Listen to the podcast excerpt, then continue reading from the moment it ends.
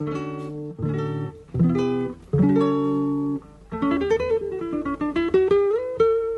Central 3 apresenta o Cinema Nacional em Revista. É o Central Cine Brasil.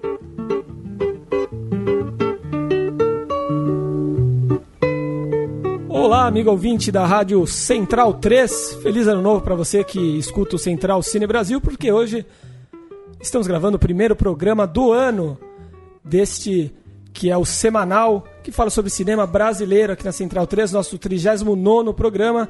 Esperamos que, assim como em 2016, possamos falar muito sobre as novidades do cinema, falar sobre a história do cinema brasileiro. Hoje não tem o Paulo Silva Júnior aqui comigo, junto com o Leandro a mim, que comanda a mesa técnica. Paulo Silva Júnior está desbravando o norte de Minas Gerais, gravando novas histórias, gravando depoimentos aí sobre a obra de Guimarães Rosa. Boa sorte esperamos você por aqui em breve, Paulo Silva Júnior, mas tenho dois convidados do mesmo nível do Júnior. Um deles está à minha esquerda, é Bruno Graziano. Olá, Bruno Graziano. Boa noite, Lucas Borges. Boa noite, Murilo Costa, Leandro Amin. Bruno Graziano também passou as últimas semanas gravando pelo Brasilzão. Daqui a pouco vai contar mais um pouco. Vou só apresentar Murilo Costa, antes que também esteve conosco no ano passado. Outra eminência do cinema brasileiro, cinema paulista. Que isso, que isso. Enquanto o Júnior faz cinema, a gente vem aqui falar sobre cinema. É, né? pois é, o que dá, né? Programa aí. É isso aí. Grazi também fez, também colocou a mão na massa já em 2017. Conta pra gente, Grazi, um pouco mais sobre isso. É, eu fiz um cinema na Chapada Diamantina, um filme que vai de encontro a um movimento que tá rolando aí pelo. Primeiramente por São Paulo e que vai se expandir pelo Brasil, porque já é feito de uma maneira conjunta, paralela, que é um cinema mais possível, um cinema mais urgente, mais barato, feito entre amigos e que não necessariamente depende de lógicas de mercado, de patrocínio público ou particular. Filme que, que usa realmente a, as libertações do, da tecnologia e da, da feitura moderna e que pode encontrar aí um cinema popular que não, não, não se apega às amarras aí de, de, de, do que já foi feito, do que está sendo feito necessariamente. Cinema de busca, né? E no Nordeste a coisa fica mais fácil. Eu acho que a coisa fica mais. Na Bahia é bárbara em todos os sentidos, né? Bacana. Acho que no, no bloco da história a gente pode desbravar mais um pouco isso aí. Vamos falar de Sganzera, vamos falar de formalismo. E aí a gente debate um pouco também os rumos do cinema brasileiro, enquanto no primeiro bloco a gente vai falar das promessas do cinema brasileiro, esse cinema mais estruturado, que tem aí patrocínio público, tem patrocínio privado. Enfim, acho que 2016 foi um ano muito bacana. A gente encerrou o Central Cine Brasil no ano passado falando sobre os grandes filmes do ano, falando de Mate, por favor, Aquários, Martírio, que mais? Futebol. O, o Murilo estava aqui, né? Certo? Tava, tava. Junto com o, o Milton Leal e com o Paulo Silva Júnior. O Grazi, infelizmente, não pôde estar. Mas quero ouvir de vocês. É, a mim parece que temos aí boas perspectivas, bons, boas novidades se encaminhando pro, ao longo do ano, não? Ao que tudo indica, a crise tão falada não afetou muito o cinema brasileiro. Por enquanto não. Ainda está se filmando muito, tem muita coisa para sair, muita coisa em produção. Vamos ver como vai ser esse ano aí. Citar algumas coisas aí interessantes que podem vir. Pois é, seguindo a ordem cronológica dos lançamentos, a gente começa aqui entre os filmes selecionados com Redemoinho. O filme tem estreia prevista para 9 de fevereiro. Já no final do ano passado já era possível assistir ao trailer desse filme nos cinemas, né? O filme foi premiado no Festival do Rio, que traz dois atores que estão muito em voga, né? O Irandir Santos faz tempo, o Júlio Andrade cada vez mais também, é, aparecendo nas grandes produções nacionais. E é o filme de estreia do José Luiz Vimarim, é, Vila Marim, perdão, que é o diretor de Avenida Brasil, de Rebu, diretor que tem causado impressões muito boas na televisão, né, Murilo? Isso, e daí ele chega agora no cinema, né, pra estrear com seu primeiro longa-metragem e traz dois atores de cinema mesmo, né, que é o Júlio Andrade e o Irandir Santos.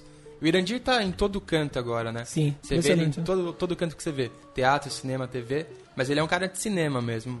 Um puta intérprete de cinema. Sim. Alguma impressão já sobre esse filme? Não. Esse filme Viu não. o trailer? Não? Não vi, não vi. Eu sei que ontem rolou uma exibição na debate da Folha, mas tentei ir, mas não consegui. Mas deve ser um filme bom, né?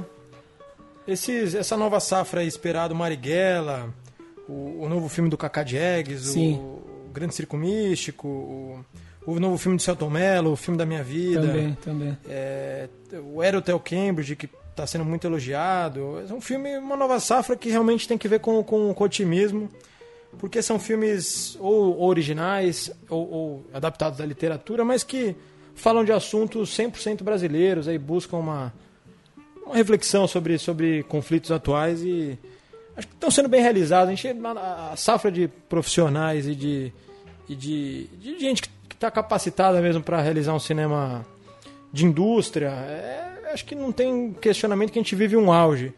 Agora cabe, cabe saber realmente se esses filmes vão, vão esperar a lógica da frustração do mercado, né? De investir algumas centenas de, de milhares de reais para atingir duas, três, cinco mil, dez mil pessoas que realmente não, não, não bate de frente. É o grande dilema do, do, cinema brasileiro atualmente. É o grande dilema. A gente está buscando novas formas fora da, fora da telona que, que esses filmes têm que ser vistos, né? Porque não, se não forem vistos não, não servem para nada. Sim, sim.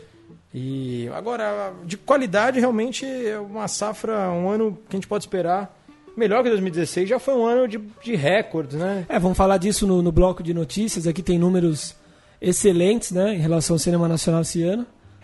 E, bom, Redemoinho, para citar os seus filmes, Grazi, que são documentários barra ficção aí, o, o Acre Existe, o Larguei a, as Botas e agora o Baderna, é um filme também é, de estrada, né? O, o, acho que o Irandir, se não me engano, é um personagem que volta para o Nordeste, volta para a terra dele para encontrar ali o Júlio, o Júlio Andrade. Esse drama é entre esses dois personagens, enfim, tem, tem isso em comum, né? Com, com a, os filmes nos quais você trabalhou. E, enfim, um drama, um drama de estrada aí, né? Não sei, não sei o que esperar. Pelo trailer não, não me atraiu tanto, sinceramente. Mas, enfim. Mas o filme para ficar ligado, o outro que você acabou de citar que está na nossa lista aqui é, era o Hotel Cambridge. Cheguei a assistir, não lembro se foi na mostra, acho que foi na mostra, é né? de São Paulo, Internacional de São Paulo, que também tem é, essa característica de, de, mesclar ficção com documentário, né? Você chegou a ver também, Murilo? Não, não assisti, não tive oportunidade. Pois é, é, a gente chegou a entrevistar, inclusive, a Eliane Café, né? a, a diretora aqui no Central, no Central Cine, por problemas técnicos o programa acabou não indo para o ar. Mas, enfim, o filme é muito interessante, né? É, faz, usa aí é, o, a população do, de, de prédios ocupados de São Paulo como atores e como e como, como motivo, né? Motivo final do filme, material é, gravado por esses próprios moradores, trazendo à tona essa questão, essa questão urgente da, da habitação em São Paulo com uma fórmula bastante criativa também. Talvez é, tenha um pouco mais a ver com, com, essa nova, com esse novo caminho do cinema nacional que você citou, ainda que seja um filme com, com financiamento público, etc. E tem feito bastante sucesso junto ao público, né? Também. Tanto no Festival do Rio quanto de São Paulo ganhou o prêmio que o público mesmo vota. Exatamente. Isso é bem interessante. Em dois festivais de tradição, ele ganha esse prêmio. Exatamente. Chegou a assistir, Grazi, ainda não? Não, mas, pô, é uma expectativa grande, porque essa, essa quebra aí do, do da, a regra clássica do gênero de, de documentário e ficção é uma coisa que busca para buscar realmente a legitimidade do, do, do, do da, de uma mistura. Você vai fazer abordar um, fazer um filme abordando plugado no social, como citando o seu assunto como ele sempre, como o povo na terceira pessoa, é uma coisa que não cola mais. É, e aí você buscar realmente se imergir, misturar a feitura do filme com o filme a ser feito ali e aceitar humildemente a colaboração de quem poderia ser só um, um, um fantoche, mas acaba virando um coautor, assim. É um filme que me parece muito válido para ser assistido. É uma fórmula que a gente tinha visto já em Martírio, né, do Vincent Carrelli, filme que não sei nem se vai entrar em circuito comercial, até agora não entrou, ano passado foi possível ver em festivais aqui e ali, exibições aqui ali, não sei se, sinceramente, deveria ser né, é, obrigatório para todo brasileiro. Não sei se vai entrar em cinema comercial esse filme, né? Acho difícil, um tema é. que incomoda muita gente aí, né? Sim, sim. Incomoda muito interesse. Bate em todo mundo, né? Bate no governo Dilma, bate na bancada ruralista, bate em todos.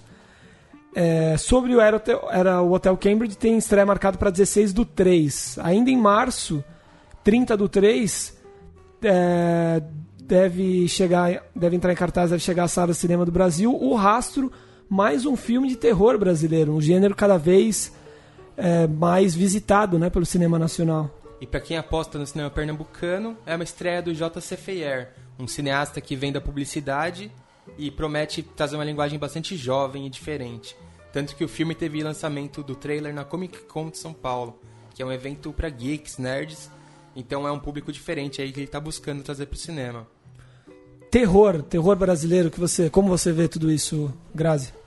Ah, sempre, sempre, sempre sendo otimista, porque a gente importa, né, o, o terror oriental, o terror soviético, o terror do leste europeu e sobretudo o terror americano, que são interessantes e funcionam como entretenimento. Mas a gente tem que buscar sempre o nosso terror, né? Tomara que seja um filme que, que dialogue, que fale um português real mesmo. Que só não, não seja um filme de, de academia, de, de estudo de, de linguagem, do gênero, e que tente replicar puramente. Porque aí vai ser só mais um mesmo. Sim. No ano passado, Sob a Sombra, um filme iraniano de terror, fez bastante barulho. Teve A Bruxa, se não me engano, A não sei se é ano muito passado bom. ou retrasado, filme de arte, né? Baita filme, gostei pra fez caramba. barulho em Sundance e tal. Enfim, é um gênero que tem sido tratado com mais, com mais seriedade. Acho que tem sido visto né, com, com mais seriedade, né? E vocês chegaram a entrevistar aqui pessoas realizadoras de terror Sim, brasileiro sim. também, né? Também O Diabo Mora Aqui, um filme que, que fala sobre a questão da escravidão, enfim, traz um tema bem brasileiro para abordando o gênero do terror, enfim. Interessante, né? Ver um, um gênero que muitas vezes se torna escrachado, né? Sendo tratado com respeito, de forma mais séria, né? E a gente tem raízes legais pra trazer esse tipo de histórias, né? A escravidão, lendas indígenas, Sim, é, folclore, tem umas coisas aí que dá pra explorar bem. Com o Brasil certeza. é bastante rico. com certeza. Aí chegamos. é, a gente não falou da data de estreia, né? Do. do, do- não falamos, 30 de março, o rastro. Indo para março, o filme que você já citou também, Grazi, que tem estreia marcada para o dia 13 de, de abril, é, corrigindo, seria o filme da minha vida, é um drama dirigido aí pelo Celton Mello, voltando à, à direção. Celton Mello, você gosta do trabalho dele como diretor? Muito, muito. Ele fez dois filmes respeitáveis, né? O Palhaço e, e Feliz Natal. Sim. Dois filmes de, de, de imersão mesmo, de dramaturgia, com, com atuações muito, muito contundentes, muito é, respeitáveis. Assim. O Seu Tomé é um, é um autor mesmo. Tá por dentro do, do filme da minha vida? Sabe o que esperar já? É uma adaptação literária, né? Sim. Eu não sei quem é o autor. O autor é o chileno Antônio Escarmeta. Ele fez o, o Carteiro Poeta, que ficou bem famoso como filme, ganhou uns prêmios estrangeiros aí. E vai ter no elenco o Vincent Cassel também, que tá fazendo cada vez mais filmes no Brasil, Tá né? morando É. no Rio, né? É, o Seu Tomelo, se você pegar os filmes dele, sempre tem a relação de, de família, familiar, de Sim. mal, mal resolvida com o pai. Esse filme, pela sinopse, não, não, não foge à regra aí. Então, o cineasta está buscando ainda uma filmografia autoral que, que es- espero, pelo que eu entendi, tá, tá se conversando mesmo. É, do Feliz Natal, o, ao drama natalino de uma família vivendo uma tragédia, até o, o palhaço, que é a relação da identidade, né, do, do, do, de- do receber uma identidade e decidir se aquilo é o que a gente tem que seguir mesmo. E o filme da minha vida, filmado no sul do país, né? Pelo que eu, que eu, que Sim, eu sim. sei. Sim. O Mello é sempre um, um autor a, a se, se observar, né? Sempre assisti os filmes dele, assim.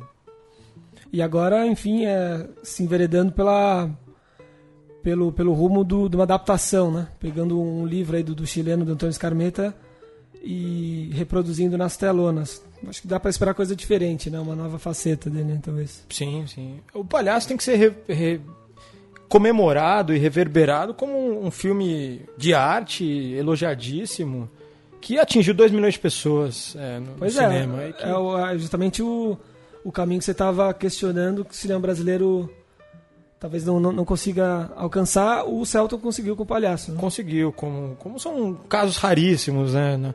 A gente pega o, o, o Palhaço, pega Meu Nome Não É Johnny, filmes que, que são narrativas clássicas, mas que ganham muito pela, pela ternura, por uma coisa que vai além mesmo, que, que atinge um público com lançamentos às vezes até modestos e atingindo milhões e milhões de. E fazendo uma carreira longa, filmes realmente que, que, que, que fazem parte já da, da cultura cinematográfico, filmes que são, foram vistos do, do peão ao, ao coronel, assim. Aí eu te pergunto, é, é essa, essa questão da, da, ternura, é a presença do Celton Mello, é a distribuição do filme, enfim, a Globo que está por trás, o, o que explica de fato o sucesso desses filmes que você citou, será? É, o Celton Mello tá, nos dois que eu citei, ele é ator, né? E, Pois é. Então é uma coisa que você vê que também não tem regra no cinema, né? Depende às vezes muito de, de uma cara. É, mas depende Mas muito. acho que o Celton consegue agregar um respeito crítico, respeito do público de cinema e uma certa curiosidade do público em geral também. Ele é um cara muito bem quisto. Sim, sim. E mais uma vez ele vai, é, vai fazer parte do elenco dos, dos filmes que ele dirige, né? Sim, ele sempre atua, sempre faz questão de atuar nos filmes e tá aí de novo no elenco. Também. Outro grande cineasta, esse de, de repertório é, de história bem mais longeva, que volta é, às telonas em 2017, é Cacá Diegues com o grande circo místico, né? Retrata aí 100 anos a vida de um circo, apresentando principalmente romance entre um acrobata e um empresário. Mais uma vez a gente tem o Jesuíta Barbosa aí, um grande ator jovem, é, também figurinha cada vez mais carimbada nos filmes nacionais, né? É, o filme vem com áreas de superprodução aí, quem viu diz que tá muito bem feito. Foi filmado em Lisboa, se eu não me engano. E é uma adaptação de um musical que chegou a ser feito no teatro nos anos 80, com trilha do Chico Buarque e do Edu Lobo. E essas músicas devem estar no filme também. Sim. Tem Juliano Casarré, tem o Vincent Cassel também no, no elenco, né? E há quanto tempo não, não, fazia um filme, Cacá Diegues? 10 anos, se eu não me engano. Desde o, o Maior Amor do Mundo. Foi o maior mundo do Bruno Fernandes. Que é um, foi um erro né, na carreira dele. Foi um, foi um filme Por quê? grotesco. Discorra. Porque o Cacá Diegues é o que foi um dos pais do cinema novo, era o grande parceiro ideológico e de, de lealdade do Glauber Rocha. O Glauber falava que o, que, o, que o Cacá era o melhor cineasta que representava o negro no, no cinema, fez vários filmes importantes. Cinco vezes Bruta, favela. já- Cinco vezes favela, Chica da Silva, e foi um cara realmente que buscou agregar a cultura africana. Aí fez um filme com uma favela fictícia, completamente alegórica, um filme realmente besta, que, que não agrega nada à filmografia dele. Agora, tem que respeitar, porque o Cacá Diegues é o. Da herança do cinema novo, é o cineasta mais ativo, que, que né, ele, ele não dirige, mas ele, ele apoia novos, novos realizadores e, e trabalha em roteiros. E acho que tirando esse deslize que, que acontece, né? O cara fica velho e faz umas cagadas, mas acho que deve vir um filmaço aí. É, o maior amor do, amor do mundo é um pouco ingênuo mesmo. Tem o José Wilker como um, um virgem de 60 anos ali, um personagem meio esquisito. Filme perdedor, né, cara? filme perdedor. Mas dá pra esperar coisa melhor então dessa vez. Ah, o Cacá Diegues, né? Vamos respeitar a história. Outro filme no qual o Jesuíta Barbosa é protagonista é Malazarte e o Duelo com a Morte. Um, não sei se vocês chegaram a ver alguma coisa. O trailer já está disponível. Um filme muito bonito, um quê de realismo fantástico, trazendo uma questão brasileira também. É, o Malazarte é uma espécie de, de pícaro ali, um malandro do interior do, do Brasil, né? É, enfim, um filme muito bonito. Tem o Milan Cortaz, outra figurinha carimbada. Tem também Júlio Andrade, fazendo o papel do demônio, da morte, né, no caso. Filme do Paulo Morelli, que fez Entre Nós, né? Fez Cidade dos Homens. Isso. Enfim, um filme muito bonito, a direção de arte bem bacana, bem, bem interessante. Acho que vale a pena. E outro um gênero também, talvez, é um pouco carente no Brasil, né? É, o filme chega com, com, uma, propo, com uma promessa de ser o maior, maior uso de efeitos especiais da história do cinema brasileiro. Sim. Um filme realmente deve ser saboroso, caríssimo, bem realizado. E deve ser bom, porque a O2 não falha. A O2 tem uma Pois é. cinematografia impecável, a grande êxito de indústria aí da, do, do, do, do- da- do audiovisual brasileiro atual. Só que a O2 eu tenho minha crítica em relação a eles, que todos os filmes deles não tem cheiro. Não, não, não- tanto que não são, nenhum sucesso de São público limpos demais? são limpos, é busca um, uma, uma, uma- um excesso de, de, de perfeccionismo cinematográfico que fa- falta um tom, não sei o que acontece. Você pega, na, pega nos, nos, nos lançamentos recentes o Xingu, aquele filme so- no, da festa do Ano Novo, que tem a Lona Piovani, o Paulo Tiffenthaler. É, filmes, to- todas as tentativas recentes da, da U2, não- nenhuma fez, atingiu nenhum sucesso de público. Porque não adianta você só realizar bem. Se você não atinge, não, não, não, não, não encontra um cheiro específico dos teus personagens, assim, é muita asepsia. É- é- querendo ou não, é um vício da publicidade. Agora, torço para que o filme seja um realmente um disparate de, de bilheteria, porque deve ser um cinema. Sim. Um blockbuster mesmo, grandioso. Sim, sim, atingindo até o público jovem, né? De repente, né? Sim, mas é bem isso que o Graziano falou, eu concordo. Às vezes esse cinema busca muito um padrão de qualidade, o que a Globo, por exemplo, fez nas novelas, o padrão Globo de qualidade, e fica muito insípido, sem graça, sem gosto. É. Sim, sim. Esse filme tem estreia marcada para 3 de agosto. O Grande Circo Místico, eu acho que eu não tinha falado, tem estreia marcada para 4 de maio. Um filme que, que imagino que seja mais sujo, mais polêmico, mais escarrado. É, também, não sei, me, me, me, me cria uma expectativa muito grande. Acho que tem tudo para ser um grande sucesso. É o Bingo, O Rei das Manhãs, que é um filme que não usa o nome do, do personagem que quer retratar, mas é um filme sobre o, o Bozo, né? o palhaço Bozo. É, com o Vladimir Brista no, no, no, papel, enfim. E a equipe é de primeira linha, né? Sim. Tem Daniel Rezende, que foi montador do Cidade de Deus, estreando como diretor. Tem o Lula Carvalho como fotógrafo. E ainda tem o Luiz Bolognese como roteirista, né? Uma equipe que sempre trabalhou muito bem no cinema nacional. Acho que um filme que você gostaria de fazer, não, Grazi? Um filme sobre o palhaço Bozo. É, o, é, o, deve ser um filme dilacerante mesmo. Viu, viu o trailer e e o Daniel Rezende é um prodígio que, que, que sempre buscou misturar, experimentar linguagem, inverter toda, toda qualquer regra careta de construção, de, de, de, de montagem, de roteiro. Uma história deliciosa, brasileira, né? Assim como foi o Roubo da Taça ano passado, que eu achei Belo um filme, filme, né? divertidíssimo. Leve, divertido, bacana. Leve, divertido, subestimado, mas que deve ter sido muito visto, porque foi pro Netflix. Uma história bra brasileira mesmo, uma tragédia, tragicomédia brasileira e vinda né, da, de, da cultura pop. Mas É, o pessoal resgata cada vez mais aí, você vê no Facebook, o pessoal falando de notícias populares, isso aí é totalmente notícias Sim. populares, o né? palhaço que era ator pornô virou palhaço, se viciou em cocaína, enfim. deve ser delicioso. Sim, Assim, com certeza. Estreia marcada para 24 de agosto. E aqui indo para um outro rumo, um rumo completamente diferente.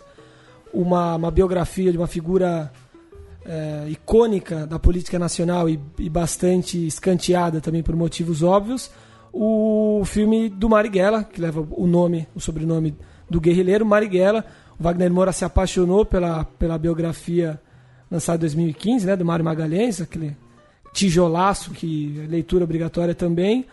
E, enfim, até 19 do 10 deve colocar nas telas esse, esse filme sobre o guerrilheiro baiano. E se o filme do Bozo deve ser mais escrachado, esse aí deve ser um filme bem sério mesmo, Sim. uma coisa meio épica até. Porque o Wagner Moura é um cara que se leva muito a sério mesmo, e ele tá nesse projeto há um tempo já, e chegou até a acusar as empresas de boicotarem o filme, falou que foi muito difícil conseguir apoio, dinheiro. Então vamos ver o que ele traz aí, o que ele traz de interessante. É, nesse momento político do Brasil ainda, que a esquerda, né? E aí, ele é um É cara muito engajado demônio, também, né? o Uhum. Wagner Moura é um cara bastante engajado. Tô bem curioso pra ver o resultado desse filme. Eu não vi nada, imagem, vídeo, acho que não, não, não vazou nada por enquanto, né? Nem sei se foi filmado já. É. Será que. Eu sei que. É o filme mais perigoso desses lançamentos todos, né? Porque. O, o- o Wagner Moura já anunciou que quer fazer um filme de ação, que pode ser bom por um lado, transformar o filme realmente num- numa espécie de tropa de elite, de dois, né? Que, que realmente teve um, teve um impacto grandioso, né? Causou uma revolução mesmo de percepção do assunto, discussões até hoje. E agora, qual é o risco de ele realizar um novo Besouro? Que é um filme produzido pela Mixer há, um- há menos de uma década atrás, que, que, que resolveu fazer um filme de ação grandioso baseado num- num- num- numa lenda é, afro-brasileira, da capoeira e, e da, do combate à escravização brasileira. E fez um filme que alegórico demais, assim, talvez que exacerbou nos efeitos e nos preocupou tanto com. É um filme questionável, né? Eu espero que o Marighella, por a importância que tem, até pra gente ter referências históricas de, de esquerda, revolucionárias, bem, bem colocadas no cinema, o meu medo é transformar num herói, assim. Mas eu acho que o Wagner Moura tem, tem a cabeça pra fazer um filme também crítico a vários pontos, né? Esperamos que sim, né? Vamos torcer para isso. Ainda em outubro, no dia 26 eh, do 10, deve chegar aos cinemas O Juízo, mais um filme de terror, que explora também essa, essa temática da escravidão, né? Filme que vai ter Fernanda Montenegro, vai ter Lima Duarte e o Criolo, o rapper Criolo, que já tinha feito o filme com com o Lázaro Ramos, tudo que aprendemos juntos, né? Ele participa daquele filme, volta então a encenar E o roteiro é da Fernanda Torres, certo, Murilo? Isso, é um filme em família, né? Porque o diretor é o marido da Fernanda Torres, que é o Andrew Chavodington, e tem a Fernanda Montenegro, que é a mãe dela, como atriz principal. Bacana, bacana. Mais um filme de terror é, a ser exibido, mais um filme de terror brasileiro a ser exibido em 2017. E encerrando um filme que é, acredito que não seja muito do, do nosso gosto pessoal, mas que chama a atenção, que A bomba do ano, a será? bomba do ano, o 10 Mandamentos do ano, que seria Nada a Perder, parte 1. O- A primeira parte é uma trilogia multimilionária, e aí não vai faltar dinheiro. É, multimilionária, trilogia dedicada à história da- de vida do bispo Edir Macedo, o fundador da Igreja Universal. Por enquanto, se divulgou muito pouco sobre o filme, e o pouco que a gente sabe é que o mesmo diretor dos Dez Mandamentos vai assumir o filme. É, e vamos ver o que vem por aí, se eles vão repetir aquelas bilheterias bastante questionáveis também, com muitos ingressos vendidos em salas né? vazias. Sim. Ver o que vem por aí. Mas uma trilogia, né? Ousado. Ousado. Walter Avantini, que fazia. que era diretor de novelas da Globo, né? É, o pai dele também foi diretor de novelas muito importante e ele seguiu a carreira aí, primeiro na Globo, depois foi pra Record e entrou nesse filão bíblico, não saiu mais. Tem seu mérito esse tipo de filme, Grazi? É, depende. Se você se te apetece um comercial de Doriana de duas horas. Evangélico? Com, com cunhos religiosos, perigosíssimos, aí é um bom filme, mas se você não, não encara essa, realmente vale a pena nem acompanhar o processo. Certo. E para encerrar então o nosso a nossa nossa visão, assim, o nosso cenário sobre o cinema brasileiro 2017, vamos ter também uma adaptação do clássico do Jorge Amado, Dona Flor e seus dois maridos, que vai ter Juliana Paz no papel principal, Marcelo Faria e Leandro Hassum como os outros dois protagonistas. Filme que não tem estreia marcada ainda, né, Murilo? Isso, e vai ser difícil bater o filme original na bilheteria, né? Mesmo com a Juliana Paz aí no papel principal. Porque o filme passou 30 anos com a maior bilheteria do cinema brasileiro. Então acho bem difícil chegar nessas marcas. E vai ser o quê? O primeiro filme do Leandro Hassum fase magro aí no cinema? Ele tá no, no Malas Artes e o Duelo com a Morte Ah, tá, também. então- porque ele marcou uma fase importante do cinema brasileiro, né? A Gordo Chanchada Agora do Xaxá. Agora da da Chanchada. Globo Filmes aí. Muitos milhões. Muitos Agora milhões de bilheteria. E agora não dá mais por motivos óbvios Acabou, físicos, ele não pode mais participar. É, a ver o, o que, o que vai ser desse, dessa nova versão. Em uma época de, de versões e de re- reedições, né? Que é um pouco cansativo, né? Eu acho que eu tava, em alguns casos, uma falta de respeito até com os originais, né? É, e o cinema brasileiro tá essa. começando a entrar nessa também, né? Porque Sim. se você pegar o Hollywood agora é só sequência esse ano Sim, inteiro. sim. Quase tudo que vai sair é sequência ou adaptação. Talvez a gente esteja começando aí pra esse caminho também. Que é uma parte da indústria, né? Sim. É, Faz tem parte. público para isso. Eu acho que denuncia uma certa falta de criatividade, um certo oportunismo também em alguns casos, né? A ver o que vai ser desse novo Dona Flor e seus dois maridos. A gente encerra esse primeiro bloco de notícias com uma parte do trailer, então, de Malas Artes e o Duelo com a Morte, um dos filmes esperados com ansiosidade para 2017. E aí, então a gente vai falar um pouco de história. Você me fez de boa peba à toa. Próspero, é melhor separar enquanto há tempo. E eu vou lhe dar mais uma oportunidade. Você não sabe quem é meu padrinho. Se eu chamar ele aqui, você tá morto. Então vamos ver quem morre primeiro. Ah, eu agarro você, seu salafrário. Eu agarro você. Você não me escapou. Ah, eu agarro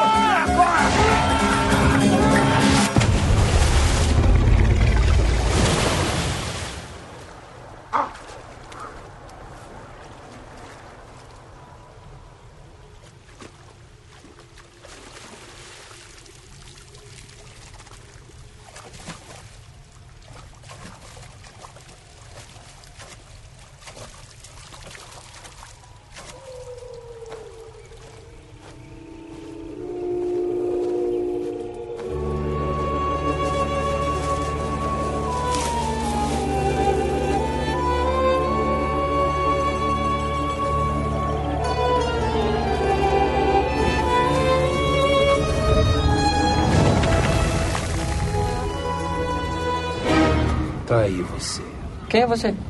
Vamos. Pra onde?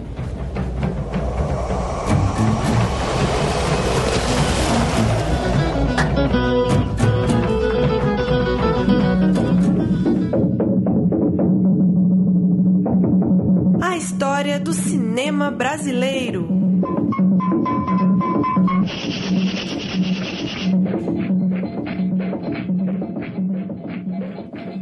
Bloco de história do primeiro Central Cine Brasil de 2017 vai ser um pouco uma digressão sobre os rumos do cinema brasileiro, sobre o futuro.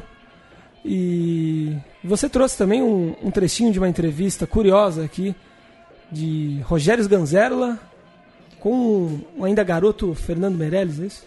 É uma relíquia encontrada no YouTube que de 83, com, com, quando a, a O2 Filmes ainda era o Olhar Eletrônico, um grupo de, de estudantes que, que conseguiu um espaço na TV Gazeta para realizar um programa de televisão. Na época, explorando os limites do vídeo, né, recém-chegado, recém-popularizado.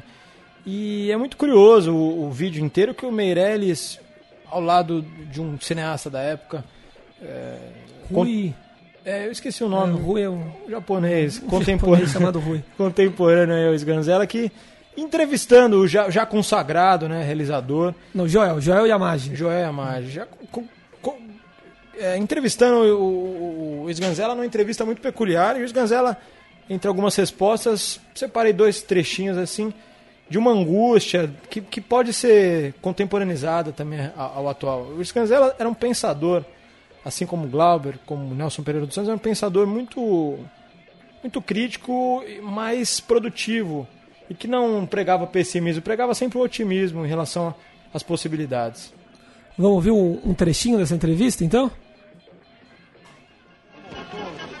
Luz e sombra, temos um mercado, potencial, e, a, e São Paulo merece uma coisa melhor. Está se fazendo uma grande produção de curta-metragem, mas o longa-metragem, nós temos aqui os produtores, mas praticamente nós não temos cinema, ao contrário do Rio.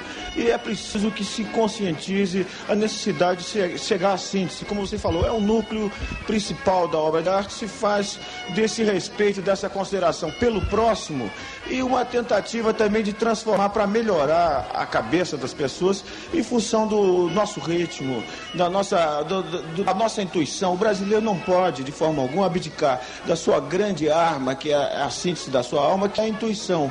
No momento em que os jogadores de futebol forem imitar os defeitos e não as qualidades do estrangeiro, nós deixamos, perdemos a bossa, perdemos a, o conto, quer dizer, perdemos a Copa. Por quê? Porque não foram convocadas todas as pessoas e porque é, é um problema exatamente de mais justiça.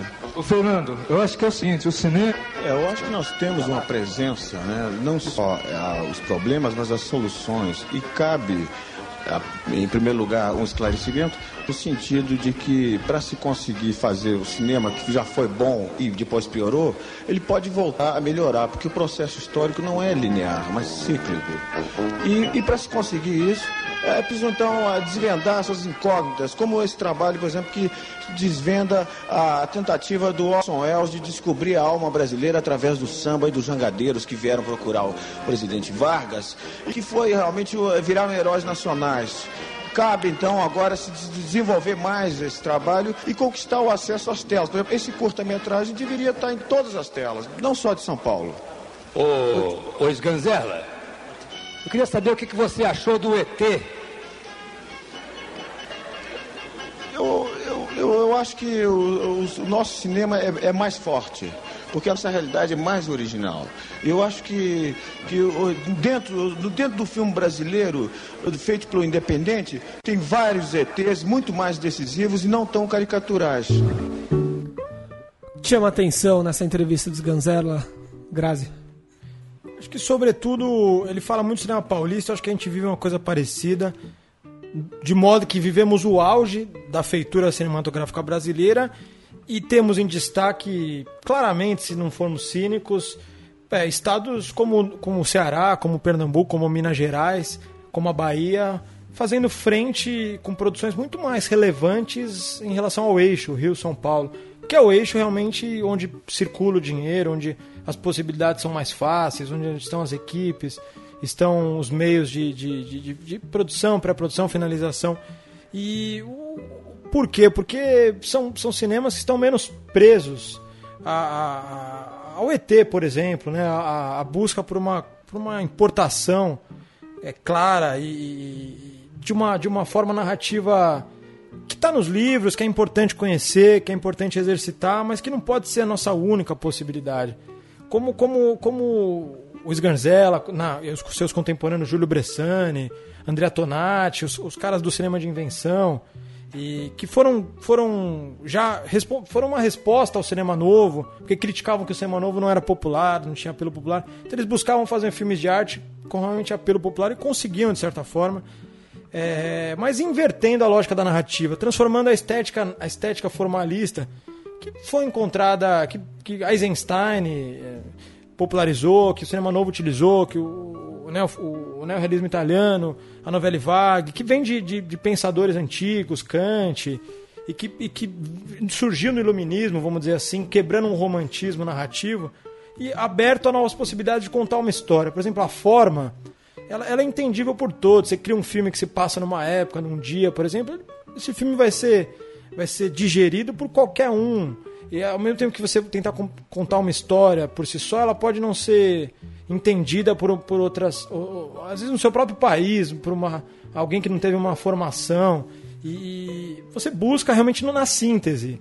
É um filme que não, não se prende à literatura. Pode, pode, pode ser inspirado no teatro, na poesia, na ópera, no ballet e, e, com uma síntese. Assim, um filme que busca ser popular e inventivo ao mesmo tempo é um desafio. E o Sganzella buscava isso, é um cara que realmente negava o título de cineasta, qualquer, qualquer glamour, status. Era um, um guerreiro que a gente tem que sempre se inspirar. E o filme dele mais marcante, né, o Bandido da Luz Vermelha, tem tudo isso que você falou aí, né? Quebra de paradigmas de linguagem, de forma, trazer concepções novas para dentro do cinema, de uma linguagem muito diferente para a época, e até hoje é um filme muito moderno. Se assistir tantos anos depois, o filme é muito moderno ainda. Exatamente. E fez público na época. E se hoje não é possível fazer público no cinema, faça um filme assim, tem que distribuir de, de outras formas que vai encontrar, vai encontrar seu público. E, e, é mais ou menos isso que você dizia no começo do programa sobre novas tentativas, novas experiências para o cinema nacional, que enfim é o que você estava gravando no começo do ano na Bahia, é mais ou menos esse essa lógica. Busca, busca essa lógica de que você não pode sair com, com, com roteirozinho pronto. Isso é, sabe, as equipes hoje são caríssimas, são gigantescas, a burocracia é imensa. Você demora anos para poder realizar um filme, filme em cada vez menos tempo. Os filmes eram filmados em oito semanas, seis semanas. Hoje em dia um filme médio brasileiro é realizado em quatro semanas. Você não tem tempo realmente de respirar. E se você puder juntar uma equipe enxuta e, e, e buscar uma, uma feitura um pouquinho mais flexível, você pode realmente atingir, atingir um, um cinema interessante, um cinema relevante.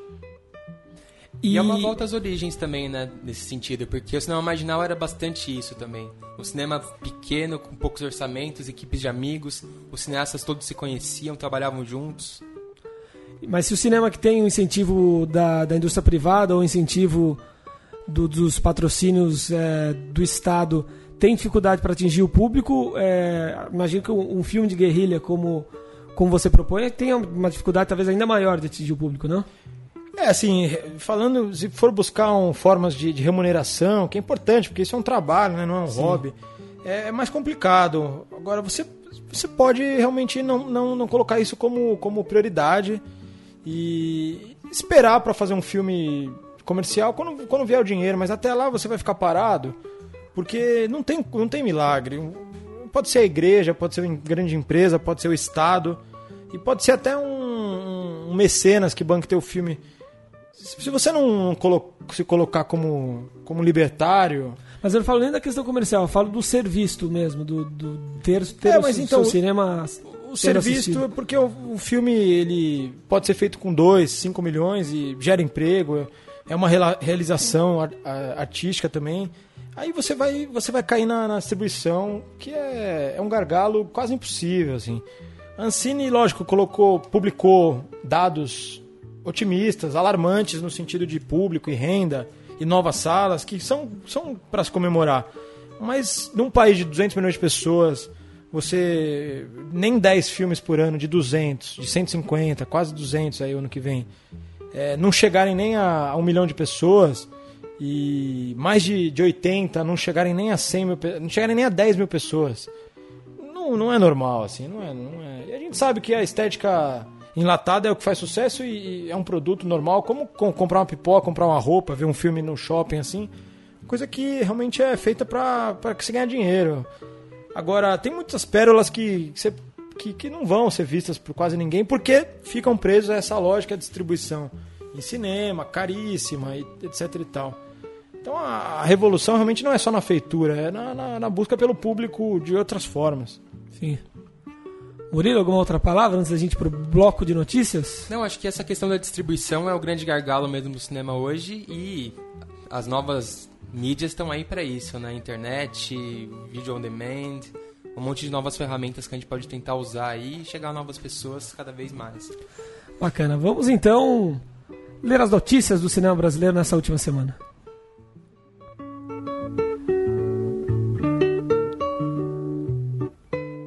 Eu vou passando pelas notícias, Bruno Graziani e Murilo Costa. Vocês, por favor, façam as suas intervenções quando assim desejarem. Entre os dias 2 e 19 de fevereiro, a Cinemateca Brasileira apresenta a mostra homenagem a André Tonati. Serão exibidos 12 títulos do diretor, incluindo obras marcantes do cinema brasileiro, como Bang Bang e Serras da Desordem, e também seu último filme, Já Visto, Jamais Visto. A entrada será gratuita.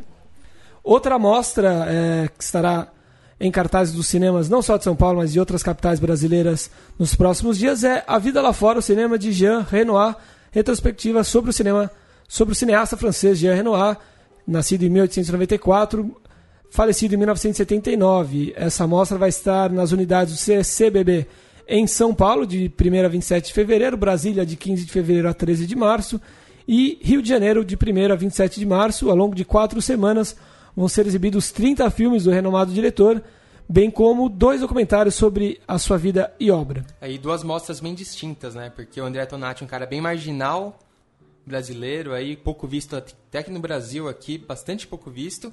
E o Jean Renoir é um cara totalmente clássico do cinema francês, mais quadrado que tem, mais clássico em todos os sentidos possíveis da palavra. É, o, a gente falou do Martírio, Serras da Desordem é uma obra-prima que coloca o, o, o seu retratado, o, o índio, como protagonista e que infelizmente é, é meio, um filme meio obscuro, né? Tomara que não aconteça a mesma coisa com o Martírio.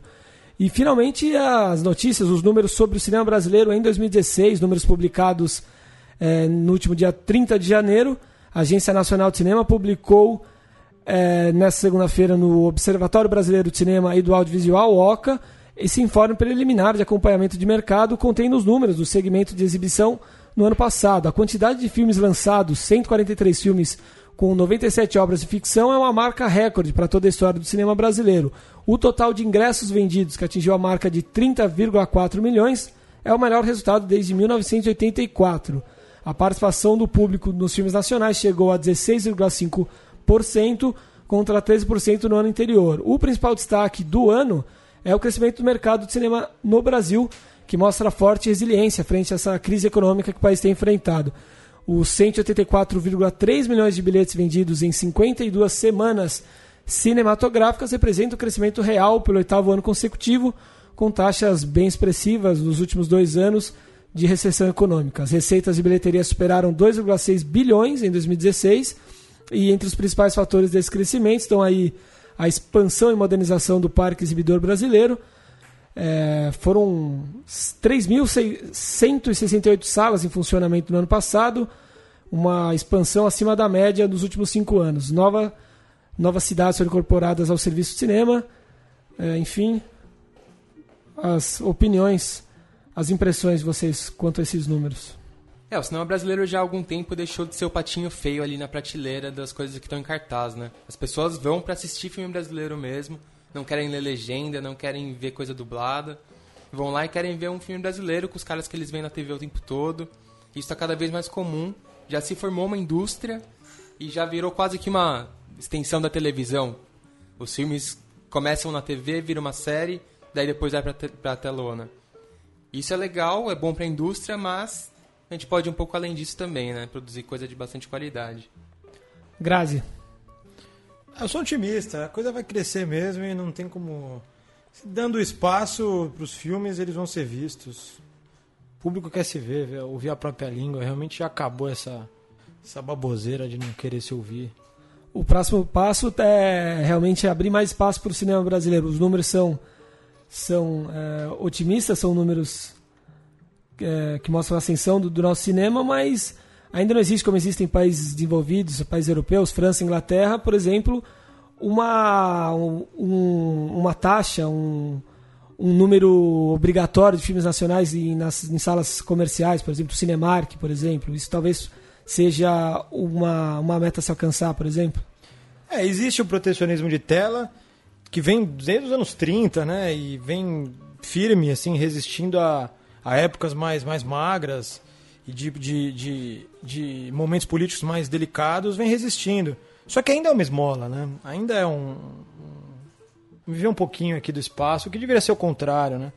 França, a Alemanha, por exemplo, tem e a França tem políticas mais mais agressivas em relação ao protecionismo, protecionismo cultural.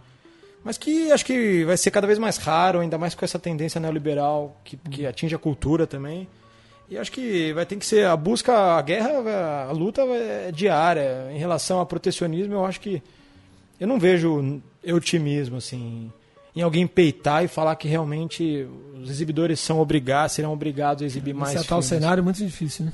O que, o que já não acontece na televisão, na base de uma de uma emenda, né, de uma de uma lei constitucional é, aprovada desde 2013 que realmente transformou a indústria e, e que se não, não, não aconteceu uma loucura mesmo política, é uma, é uma política a longo prazo que está sendo exitosa e que vai transformar a nossa televisão, acredito, nos próximos 10 anos, num dos 10 maiores mercados do mundo. De exportação, inclusive. Séries sendo exportadas e tal. Ótimo, né? Oxalá é, esse tipo de medida chegue também ao cinema nacional. E falando sobre êxito do cinema brasileiro, Fernando Coimbra, diretor do premiado filme Lobo Atrás da Porta, de 2013, e do internacional Saint Castle, de 2017, além de, de, diretor de episódios da série Narcos, da primeira temporada de Narcos, ganhou no Sundance Film Festival dos Estados Unidos. Nesse ano, o Global Filmmaking Award premia quatro notáveis e visionários diretores ao redor do mundo. Ele foi premiado pelo novo projeto thriller Os Enforcados. Esse filme é uma produção da Gulani e já havia participado do laboratório de roteiros do festival em 2015. É, o Fernando, o Lobo Atrás da Porta, eu diria que deu azar por uma, também um momento. Momento. Tem os momentos, às vezes tem é, um momento histórico ali. De, acho que ele não foi no Oscar pro, pro filme Hoje Eu Quero Voltar Sozinho é, que tinha ganhado Berlim e tal, e, mas depois foi premiado no, no Independente no Director Spirit Award, né, algum prêmio importantíssimo. Ou seja, é um filme redescoberto lá fora, tardiamente, que eu acho que do, do século até agora era o, tinha um grande potencial de, de dar o primeiro Oscar de filme estrangeiro para o Brasil. Um filme impecável, um filme fortíssimo. Com atores globais de apelo, né? Acho que não teve a recepção devida no Brasil, né? É, uma, então é uma pena, porque é uma aula de cinema mesmo, é um filmaço. Belo filme.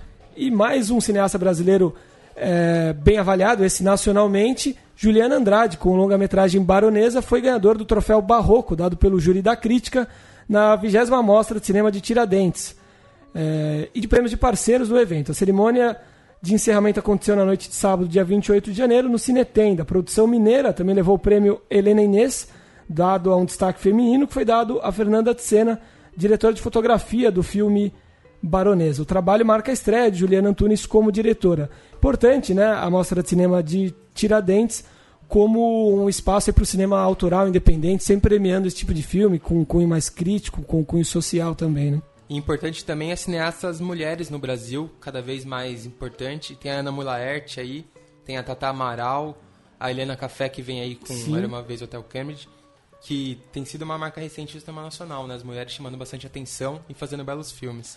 Isso aí, a gente entrevistou com a presença do Grazi no ano passado. A, você vai ter que me ajudar com o nome dela, Grazi? Paula Saqueta. A Paula Saqueta. que também exibiu o filme dela em Tiradentes. Também esse ano, né? Não. No ano passado, no caso. Né? Precisamos né? falar de. Não, esse ano, no final Foi de janeiro. Ano, aqui. É. Documentário de... pesadíssimo e urgente. Vocês conversaram com a Ana Mulaert também? Também passado? com a Ana Mulaert, conversamos com a Anitta Rocha da Silveira, do Mate, por favor. Filmaço também. Belo filme, Filmaço. gostei bastante. Enfim, é... aos trancos e barrancos, é... enfim, com algumas correções a serem feitas, o cinema brasileiro vai avançando. Eu acho que esse programa a gente pode, falando dos prêmios, falando da história, falando aí do, desses números do cinema e dessas, dessas projeções para 2017, dá para vislumbrar, acho que um cenário positivo para o cinema brasileiro.